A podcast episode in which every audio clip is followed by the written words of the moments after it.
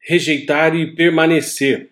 Então, nós estamos continuando com o nosso discipulado no módulo 2, essencializando o Evangelho, e entramos agora no capítulo 6, rejeitar e permanecer. Essa primeira parte, então, do módulo 2, nós estamos vendo se nós realmente somos salvos. Porque se nós fomos regenerados pelo Espírito Santo, nós não temos que apresentar algumas características. Nós iremos apresentar algumas características que a Bíblia deixa de forma muito clara na primeira carta de João. Então, nós já vimos que uma primeira evidência externa da minha salvação, da minha regeneração, é andar na revelação de Deus, na revelação especial, na Bíblia. Uma segunda evidência da minha salvação, da minha regeneração, é a aversão ao pecado e a sua confissão.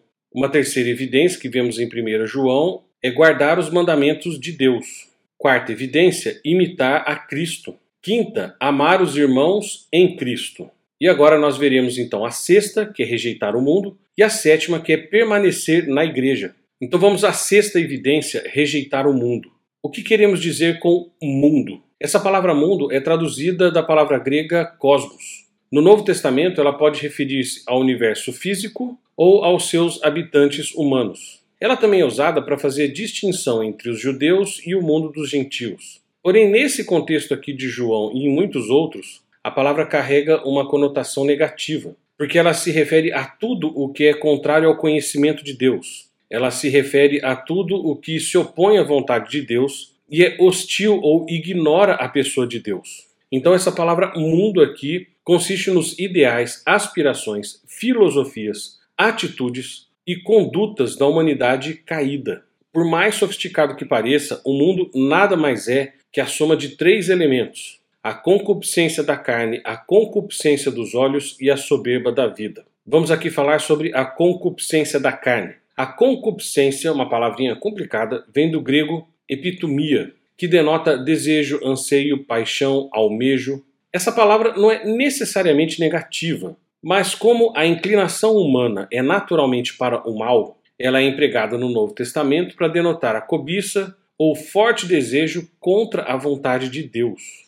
No Evangelho de Marcos, a palavra é usada para denotar um desejo pelas coisas deste mundo, que sufoca o progresso do Evangelho e o torna infrutífero na vida da pessoa. O apóstolo Paulo usou a palavra para descrever o pecado de cobiçar ou ansiar por aquilo que é contrário à vontade de Deus. E o apóstolo Pedro também usou a palavra para descrever os desejos corruptos de homens carnais, que desprezam a autoridade e vivem em oposição a Deus. Ok? Então, essa é a palavra concupiscência.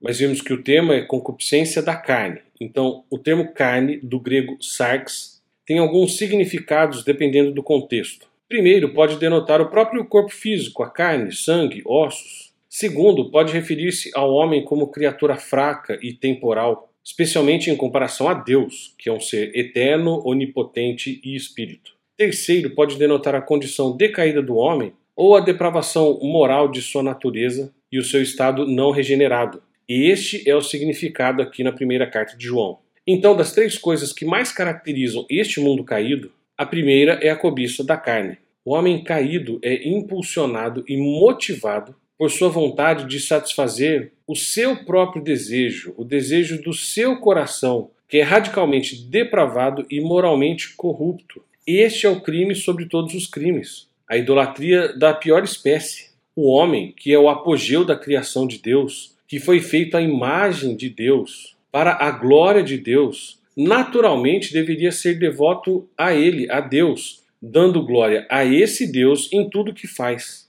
Toda atividade, realização deveria ter o seu fim no bom prazer de Deus. Mais do que isso, o ser humano deveria ter satisfação de tudo o que faz ao Criador. E aqui então começamos a traçar uma linha entre os filhos de Deus e aqueles que não o conhecem. Quem continua escravizado pelos desejos pecaminosos da carne ainda não conhece a Deus. Já quem crucificou a carne com seus desejos se tornou filho de Deus. A prova da conversão não é a ausência de guerra contra a carne, mas o oposto. Quem nasceu de novo denuncia sua amizade com a carne e declara guerra contra ela. Mas não apenas a concupiscência da carne, como a concupiscência dos olhos. Isso se refere aos desejos pecaminosos ativados e alimentados por aquilo que vemos. Os olhos têm sido uma avenida de tentação desde o início. No jardim, Eva viu a árvore proibida, que era agradável aos olhos, e assim sucumbiu à tentação do enganador. A Bíblia diz também que Acã viu e cobiçou uma bela capa depois da vitória contra Jericó e pagou um alto preço com seu próprio sangue e o de seus parentes. O rei Davi também, ele viu a beleza de Batseba e pecou. Satanás mostrou a Cristo todos os reinos do mundo e sua glória na sua tentação. O próprio Cristo nos ensinou que é possível adulterar com os olhos. No Sermão do Monte, Jesus se refere ao olho como a lâmpada do corpo. Então, aplicando todos esses ensinamentos quanto à concupiscência dos olhos, nós precisamos observar que hoje em dia vivemos em uma cultura hipnotizada por coisas malignas que são balançadas na nossa frente. Não à toa os marqueteiros dependem tão fortemente dos nossos olhos para vender os seus produtos. Eles sabem que com um único efeito visual, eles conseguem despertar no nosso coração alguns desejos que até estão dormentes, e aí nos fazem ansiar, desejar coisas que nós nem lembrávamos que existiam. O diabo sabe desde o começo que a maior e mais larga avenida do coração são os olhos. Por isso que uma das grandes provas da conversão está no foco da vida da pessoa. Se você realmente se converteu, a santificação progressiva fará com que você deseje menos o mundo e mais o reino de Deus. a soberba da vida. Vimos no vídeo passado, então, que devemos rejeitar o mundo, em especial por três áreas da nossa vida, que é a concupiscência da carne, a concupiscência dos olhos e agora nós vamos ver a soberba da vida. A palavra alazoneia é corretamente traduzida por orgulho soberbo. Ela se refere a um orgulho vazio, presunçoso, insolente. Quanto à vida, no Novo Testamento, duas palavras na língua grega são frequentemente usadas. A mais comum é zoe, que se refere aos princípios ou essência da vida. E a que vemos aqui em 1 João é a palavra bios, que se refere ao período da vida ou ao que traz sustento à vida. Então, juntando essas duas palavras, soberba da vida, refere-se a um orgulho ou uma arrogância de pessoas que não só se gabam do que conseguiram ou possuem, como também os atribuem à sua própria sabedoria e poder. Essa é uma grande marca de uma pessoa mundana, porque ela enxerga a si mesma como uma pessoa independente de Deus. O soberbo se esquece que é Deus quem faz nascer o sol sobre os bons e maus e envia chuva sobre os justos e os injustos. E por isso é tão importante um autoexame. Porque como é que nós estamos em relação ao mundo, quanto ao desejo da nossa carne, desejo dos nossos olhos e a soberba da nossa vida? E veja bem, não podemos nos enganar pensando que essa é uma questão trivial. Pelo contrário, ela é essencial. Porque o tipo de relação que nós temos com o mundo é uma das grandes evidências da nossa salvação ou não. Porque a Bíblia diz que o amor ao mundo e o amor a Deus são totalmente opostos. Se alguém amar o mundo, o amor do Pai não está nele. Tiago também diz: Infiéis, não compreendeis que a amizade do mundo é inimiga de Deus? Aquele, pois, que quiser ser amigo do mundo, constitui-se inimigo de Deus. De acordo com as Escrituras, amar o mundo e a Deus ao mesmo tempo é uma impossibilidade lógica, porque os dois são totalmente incompatíveis e opostos entre si. Tudo o que há no mundo, a concupiscência da carne, a concupiscência dos olhos, a soberba da vida, não provém do Pai, não tem a sua origem em Deus, nem está de acordo com a sua vontade, mas é repugnante a Deus. Então, a pessoa que professa a fé em Cristo, mas encontra beleza e alegria nas coisas que se opõem à vontade de Deus, deve se preocupar quanto à validade daquilo que ele confessa. E veja que este mundo, como inimigo nosso da nossa alma, ele é muito poderoso e sedutor. Até porque vários falsos profetas estão em todo o mundo desviando a atenção da humanidade, tirando o foco de Deus e trazendo para os nossos desejos. Eles acabam ignorando o que é eterno e se agarram ao que é temporário. Ignoram os absolutos morais de Deus para garantir a liberdade e a tolerância. Eles justificam a avareza como consequência da autorrealização e da sua própria autoestima. Eles estão sempre prontos para dizer o que é agradável para manipular os corações. Por isso que não é difícil de entender porque essas pessoas têm tantos seguidores. Porque eles apelam para a cobiça da carne, para a cobiça dos olhos, para a soberba da vida. Eles fazem cócegas nos ouvidos das pessoas e dizem que não há nada de errado em você agradar sua carne, seus olhos, que você deve ser uma pessoa soberba porque você é bom, você consegue, você muda o seu destino, você tem a caneta para escrever a sua história. E essa é a maior dificuldade nossa como igreja, porque o mundo fala a língua das pessoas, dos pecadores. Por isso é tão importante o que a Bíblia exige dos presbíteros dentro da igreja. Pessoas que possam proteger a igreja de tudo isso. A Bíblia diz que os presbíteros devem ser estudantes e mestres das Escrituras, devem cuidar do rebanho de Deus, interceder pelo povo diante de Deus, devem guardar o bom depósito, e eles fazem tudo isso porque sabem que terão que prestar contas a Deus no último dia. Então, tanto o caráter quanto a ética, quanto o dever dos presbíteros devem apresentar padrões bíblicos muito claros. Obviamente, tudo isso é muito difícil e nos traz uma certa covardia, ou medo da rejeição e até um pouco de autopreservação. E aí então a gente começa a criar uma visão distorcida e conveniente do que é o amor bíblico, um amor que não perturba ninguém, que deixa todo mundo cometendo seu próprio pecado, cada um cuida da sua vida e pronto. Mas daí se torna um amor sem verdade, sem convicção e sem coragem para ensinar, reprovar, corrigir. Porém, é um amor que deixa as pessoas andarem felizes e contentes rumo ao inferno não há confronto de pecados, porque se houvesse, feriria a autoestima das pessoas. E isso não é amor, mas a antítese do amor. Se nunca repreendemos a um pecador, a nós mesmos, não é porque amamos, mas porque é muito conveniente e nos preserva. Nos preserva aos olhos das pessoas, não aos olhos de Deus. Permanecer na igreja. Vamos então para a sétima evidência externa da nossa salvação, da nossa regeneração, que é permanecer na igreja. O cristão permanece na igreja. Aqui na primeira carta de João, ele pega muito pesado quanto a isso e chama as pessoas que abandonam a igreja de anticristos, pessoas que apostatam e abandonam o corpo de Cristo, a igreja, como negam a sua obra e a sua natureza. O título infame e pesado de anticristo é a junção da palavra grega Cristo e a preposição ante, que significa em lugar de ou contra. No singular, o anticristo se refere ao grande inimigo do Messias, que um dia tentará usurpar o lugar de Jesus. Mas o seu uso no plural se refere a qualquer número de indivíduos, em todas as eras da Igreja, que negam as doutrinas sobre a pessoa e a obra de Cristo e que buscam desviar as pessoas do caminho, que é o próprio Cristo.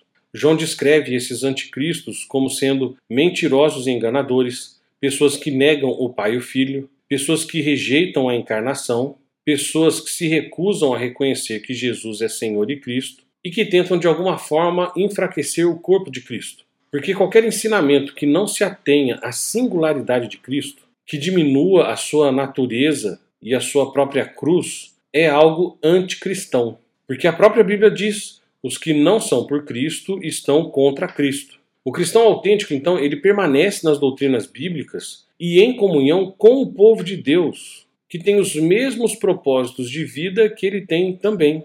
Os que renunciam a essas doutrinas e quebram a comunhão com a igreja demonstra que não são e nunca foram verdadeiramente convertidos. Nunca nasceram de novo, nunca se tornaram nova criatura. João escreve: eles saíram do nosso meio, entretanto, não eram dos nossos. Porque se tivessem sido dos nossos, teriam permanecido conosco. Todavia, eles se foram para que ficasse manifesto que nenhum deles é dos nossos. Porque todo aquele que ultrapassa a doutrina de Cristo e nela não permanece, não tem Deus. O que permanece na doutrina, esse tem tanto o Pai como o Filho. Por isso que a conversa sobre perseverança tem tudo a ver com apostasia e apostasia tem tudo a ver com perseverança obviamente numa visão totalmente oposta. Ou você persevera ou você é um apóstata.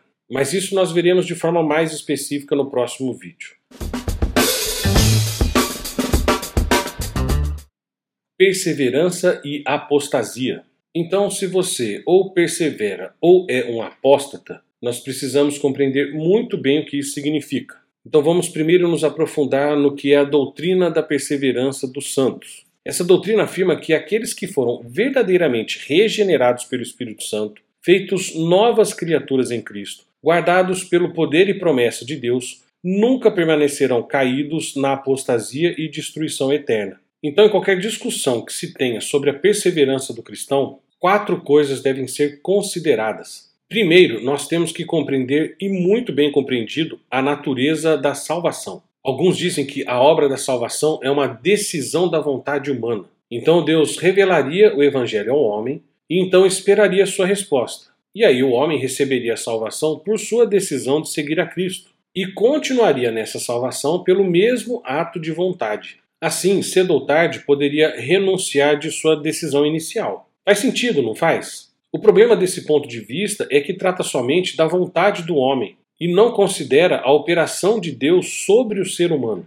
Porque a Escritura ensina que a pessoa que crê para a salvação é nascida de Deus. E a mesma Bíblia afirma que nesse novo nascimento não nasceram do sangue, nem da vontade da carne, nem da vontade do homem, mas de Deus. Então a salvação não envolve apenas um ato de vontade humana, mas a transformação de uma natureza humana radicalmente depravada para uma nova criação. Essa nova criação é uma obra sobrenatural de Deus, pelo qual o coração de pedra, hostil e não responsivo, é substituído por um coração vivo e responsivo de carne.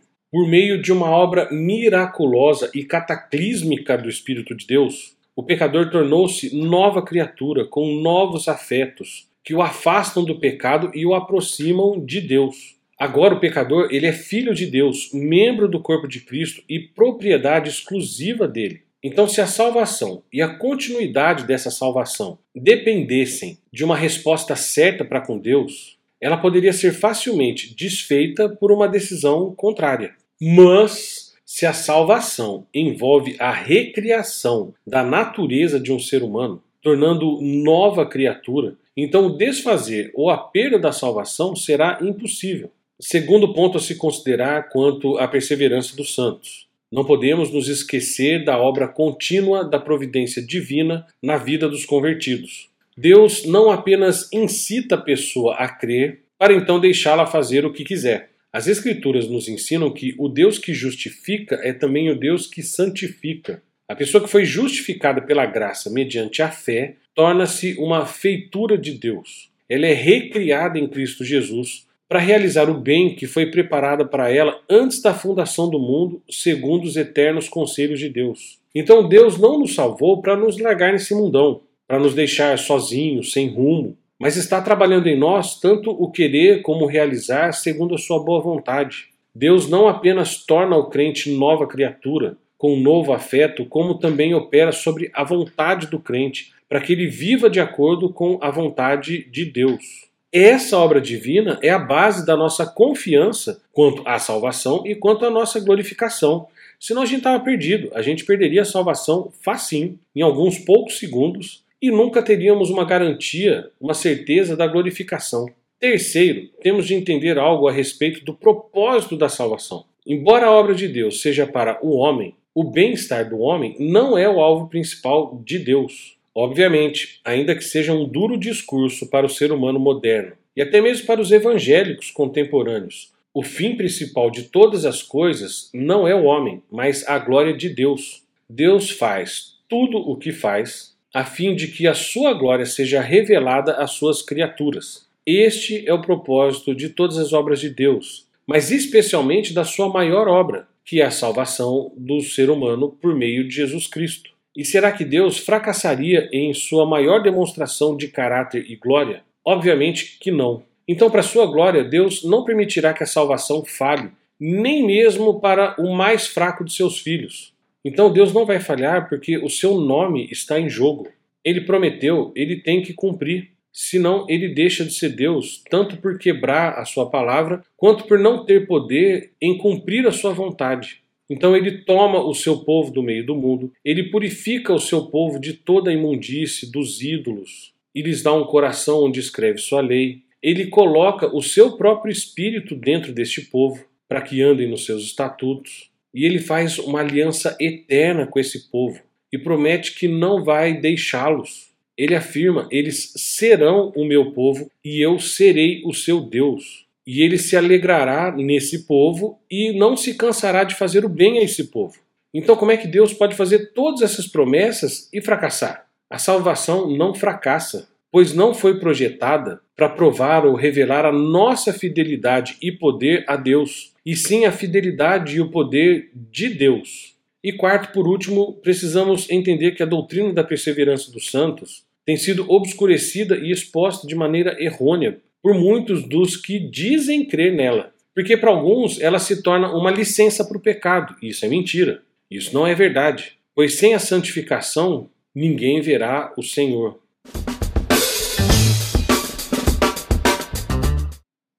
Salvação e santificação. Então, o maior motivo pelo qual nós permanecemos na igreja é a salvação.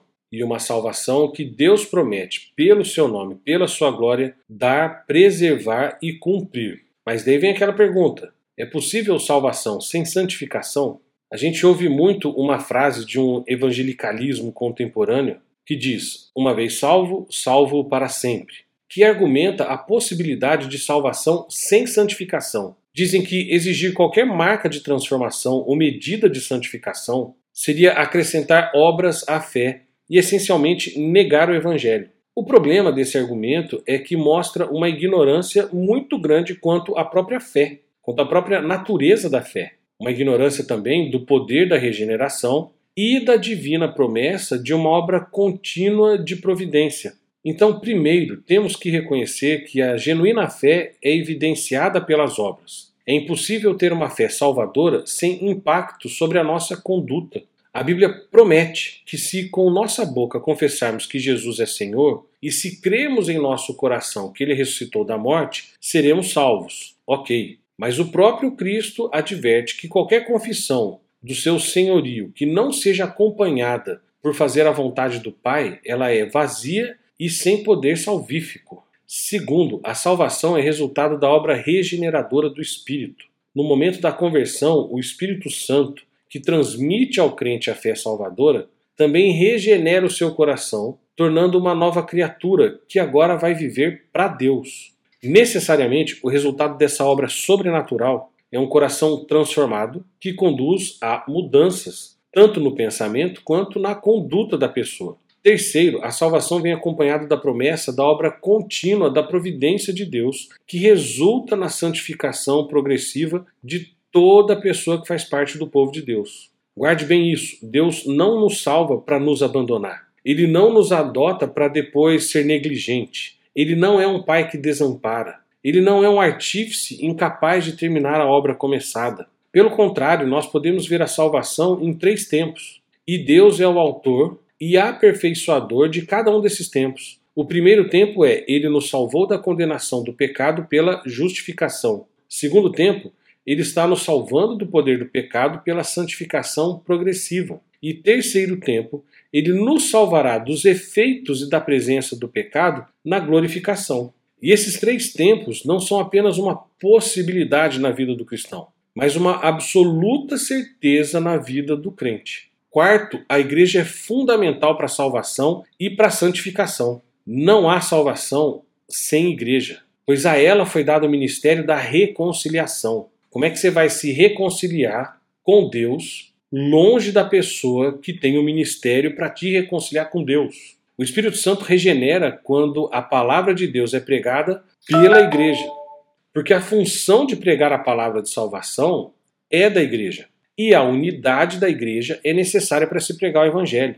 Por isso que quem não persevera na igreja nem salvo é, porque ele nem entendeu ainda a necessidade da igreja para a salvação dele, quanto mais dos outros. E guarde bem isso: não há santificação sem igreja, porque a igreja é a família de Deus. Não tem como amadurecer em Cristo longe da família de Cristo. A igreja também é o corpo de Cristo não tem como um membro se desenvolver fora do corpo. E a igreja recebeu dons espirituais para sua edificação e crescimento. Não há como eu ser edificado pelos dons espirituais longe da igreja, longe de onde esses dons se encontram. Logo, a doutrina da perseverança dos santos não é licença para pecar e se afastar da comunhão. Pelo contrário, Deus guarda aqueles a quem salva, mas também transforma aqueles que ele guarda. E aí vem a necessidade do autoexame. Crentes autênticos não caem da graça. Muitos que confessam a Cristo e até mesmo se identificam com a igreja não são crentes. acabam se desviando da igreja bíblica e demonstram sua verdadeira condição. E nessa questão, a igreja evangélica de hoje em dia tem falhado com a maioria dos seus congregados. Porque muitas vezes nos púlpitos a palavra de Deus não é exposta, e se é exposta é de uma forma infiel. A própria estrutura da igreja é feita para satisfazer os desejos carnais do mundo, e aí então os não convertidos não são compelidos a sair ou a se converter, mas eles permanecem na igreja enquanto continuam rumo ao inferno. E este é o estado atual da igreja que se chama evangélica. Os falsos profetas de dentro da igreja gritam: paz, paz, quando não há paz. Deus não está satisfeito com a humanidade, Deus não está satisfeito com as igrejas, Deus está irado. E o que precisamos fazer então? Primeiro, precisamos continuar a focar mais na glória de Deus e de seu Cristo do que em nós. Segundo, a pregação bíblica precisa continuar a ser dirigida para a nossa consciência. Terceiro, a adoração simples, verdadeira, de coração, deve continuar a ser o nosso foco. Quarto, devemos continuar a agradar a Deus do que tentar ser relevante demais para esse mundo. E devemos estar sempre prontos para algum avivamento que Deus deseje em nosso meio. E veja bem, todo avivamento de Deus acontece no meio da igreja, no meio do corpo de Cristo. Por isso, não se afaste da igreja, não se afaste da comunhão dos santos. E por isso que o discipulado tem que começar e nunca mais parar. Então, leia a Bíblia, estude a Bíblia e medite na Bíblia.